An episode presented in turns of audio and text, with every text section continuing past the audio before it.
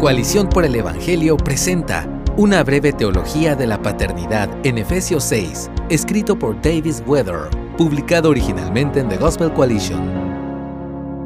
En noviembre de 1919, Franz Kafka escribió una carta a su padre Hermann explicándole por qué le temía. Esta carta concluye comparando su relación padre-hijo con la lucha de alimañas que chupan tu sangre para mantener su propia vida. Quizás tengas experiencia de primera mano de este tipo de combate parasitario. En cambio, Efesios 6, versos 1 al 4, nos ofrece una visión del tipo de relación padre-hijo redimida y simbiótica que el Evangelio hace posible.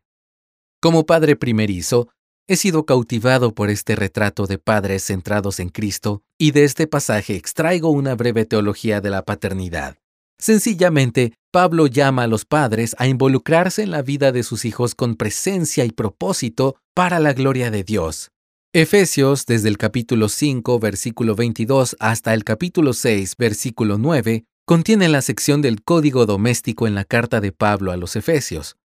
Algunos argumentan que Pablo escribió esta sección principalmente para ayudar a las iglesias a expresar su fe de una manera culturalmente aceptable, para ayudar a los esfuerzos evangelísticos. Pero esto subordina los imperativos morales de Pablo de acuerdo con la expresión cultural e ignora el marcado contraste que Pablo hace entre los cristianos, hijos de luz, como los llama en el capítulo 5, verso 8, y la cultura circundante, hijos de ira, según el capítulo 2, verso 3, en otras palabras, Pablo anima a los cristianos a ser semejantes a Cristo, no solo en formas con las que la cultura se sienta cómoda, sino también en formas que la desafíen u ofendan. Una mejor explicación es que este código detalla cómo el pueblo de Dios en todas partes puede disfrutar como hijos de la luz redimidos por Cristo de relaciones transformadas en medio de un mundo de desobediencia. Este orden estos roles son principios universales que proporcionan pilares esenciales para las comunidades que están alineadas con el Evangelio.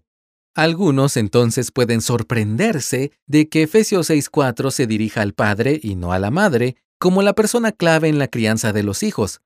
El mensaje aquí es que los niños necesitan a ambos padres, a papá y a mamá. Al dirigirse al esposo, el mandamiento de Pablo puede aplicarse también a la esposa.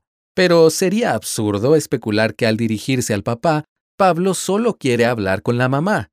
A papá se le da el mandamiento y es su responsabilidad como cabeza determinar la mejor manera de cumplirlo. El primer principio de esta breve teología es que papá debe estar involucrado.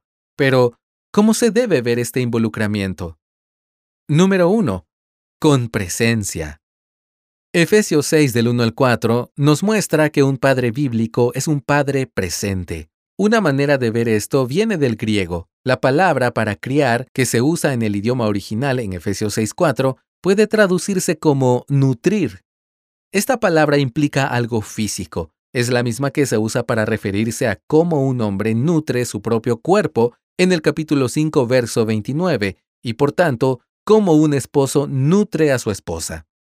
Parte de lo que quiero decir por medio de con presencia es simplemente que un padre debe estar físicamente presente con sus hijos tanto como sea posible. La cita que hace Pablo de los diez mandamientos en Efesios 6 del 2 al 3 nos recuerda la figura del padre en Deuteronomio 6-7, quien enseña la ley de Dios a sus hijos continuamente, según se presenta la ocasión. Cuando te sientes en tu casa y cuando andes por el camino, cuando te acuestes y cuando te levantes. La imagen aquí es la de un hombre que está físicamente presente con su familia a lo largo de las diversas actividades del día, sentarse, caminar, acostarse y levantarse. La lección, cuanto más tiempo pases con tus hijos, cuantas más actividades hagan juntos, por normales que sean, más oportunidades tendrás de enseñarles y nutrirles de forma creativa y práctica. Una vez vi a un hombre con sus dos hijos. Estos chicos intentaban sacar dulces de una máquina expendedora metiendo los brazos por la ranura inferior. Para mi sorpresa, el padre se dirigió a ellos y les contó historias de cómo solía robar objetos de las máquinas expendedoras, explicándoles con detalle cómo se hacía. Después de esta confesión dijo que deseaba no haberlo hecho, porque esto no era algo amable con los demás y desobedecía la palabra de Dios, y animó a sus hijos a vivir de una manera solidaria y fiel. Esta lección nunca se hubiera dado a menos que el hombre estuviera allí en la máquina expendedora, físicamente presente con sus hijos. Número 2. Con propósito. Más que simplemente ser reactivos a oportunidades ocasionales de enseñanza, Pablo llama a los padres a ser proactivos en la crianza de los hijos en la disciplina e instrucción del Señor. No te limites a esperar las oportunidades. Establece un ritmo de discipulado familiar en tu hogar. Para que un padre sea un hacedor de discípulos eficaz, él mismo debe ser un discípulo fiel. Así que, papá, estudia la palabra de Dios, fortalece tu vida de oración, sirve en la iglesia y continúa caminando con Dios en la fe. Sé intencional en tu propia vida espiritual con el propósito de modelar esa vida para tus hijos. Sé intencional también en el gozo.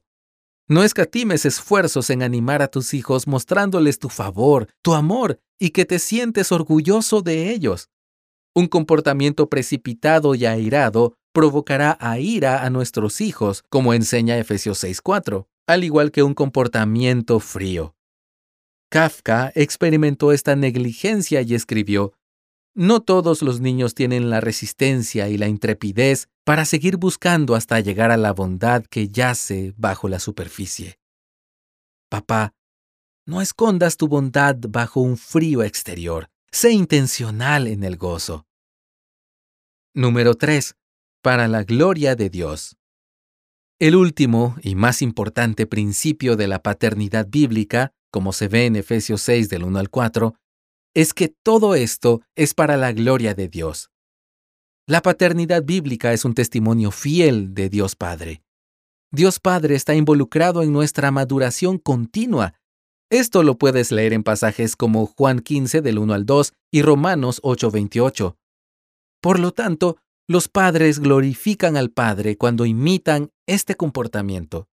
La paternidad bíblica también edifica a la novia de Jesús, la iglesia, en los requisitos que debe tener un pastor, que leemos en 1 de Timoteo 3 del 4 al 5, se nos muestra que los padres buenos son líderes buenos para la iglesia. Nuestra cultura busca líderes con prestigio académico, carreras exitosas y carismas atractivos, pero Pablo afirma que la iglesia necesita hombres que amen a sus hijos y sean buenos criándolos en el Señor. Lee Tito 1.6. Padre, Encuentra gozo y vida plena al involucrarte con presencia y con propósito en la vida de tus hijos, todo para la gloria de Dios. Gracias por escucharnos. Si deseas más recursos como este, visita coaliciónporelevangelio.org.